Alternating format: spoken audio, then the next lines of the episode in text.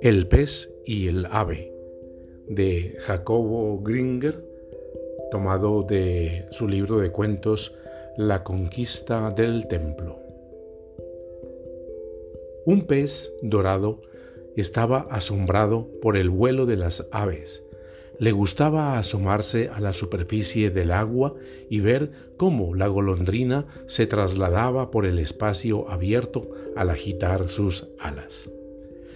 Le encantaba analizar sus movimientos y pensar que éstos le permitían alcanzar grandes velocidades. Entendía el mecanismo del vuelo y deseaba volar. Una golondrina estaba asombrada por el nado de los peces. Le gustaba volar por encima del estanque para ver cómo el pez dorado al mover su cola se trasladaba en el agua transparente y fresca.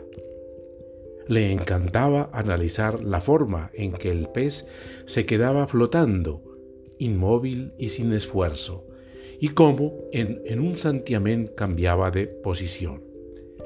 Entendía el mecanismo del nado y deseaba nadar. Un día de sol la golondrina le habló al pez. Si tú me enseñas a nadar, yo te enseñaré a volar. Y el pez le contestó con una sonrisa. Trato hecho. A partir de ese momento se hicieron amigos. El pez le explicó a la golondrina todos los secretos de la natación y le enseñó a doblar sus alas y moverse de tal forma que le permitiera penetrar en el agua y trasladarse en ella. La golondrina a su vez enseñó al pez cómo adquirir suficiente impulso en un movimiento ascendente desde la profundidad del estanque.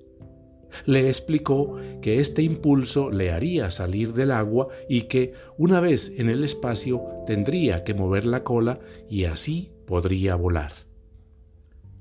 El aprendizaje fue lento y peligroso, pero llegó el momento en que todos los movimientos fueron aprendidos y se decidió hacer la prueba final.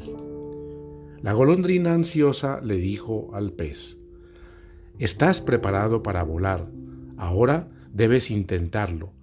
Y el pez preocupado replicó, Tú también lo estás, si así lo deseas, puedes nadar. Los dos se prepararon, respiraron hondo y después de un momento de vacilación se atrevieron. Alguien, a la orilla del estanque, tuvo una visión fantástica. Vio volar a un pez dorado y nadar a una golondrina. Cuando se volvieron a encontrar, los dos notaron que cada uno tenía un brillo especial en los ojos. Era un reflejo profundo y sereno. El pez miró a su compañera y le dijo, Cuando volaba hice un descubrimiento. Sentí que te podía conocer como nunca antes me imaginé. Viví mi vuelo siendo tú y siendo yo.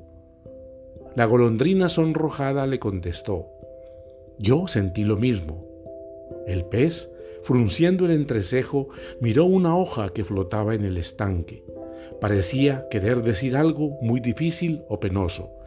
La golondrina le demandó, Dilo de una vez. También descubrí otra cosa.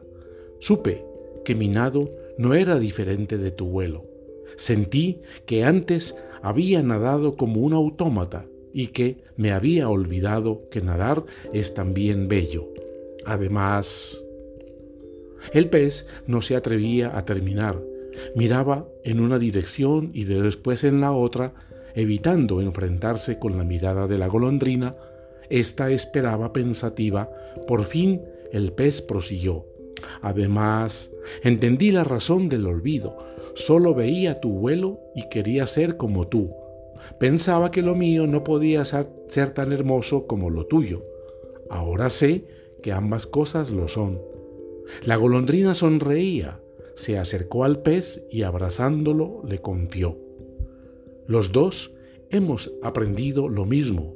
Nada a partir de este momento será igual. Mi vuelo será lo más maravilloso y tu nado también. Tú estarás en mí y yo en ti. Pero los dos seremos lo que somos y nada será mejor ni nos podrá enseñar más. Cuentan que a partir de ese día algo extraño sucedía cerca del estanque. Un pez dorado estaba aprendiendo a nadar y una golondrina a volar. El pez y el ave de Jacobo Greenberg de su libro La conquista del templo. Voz Marco Aurelio Vela, Medellín, Colombia, junio 2023.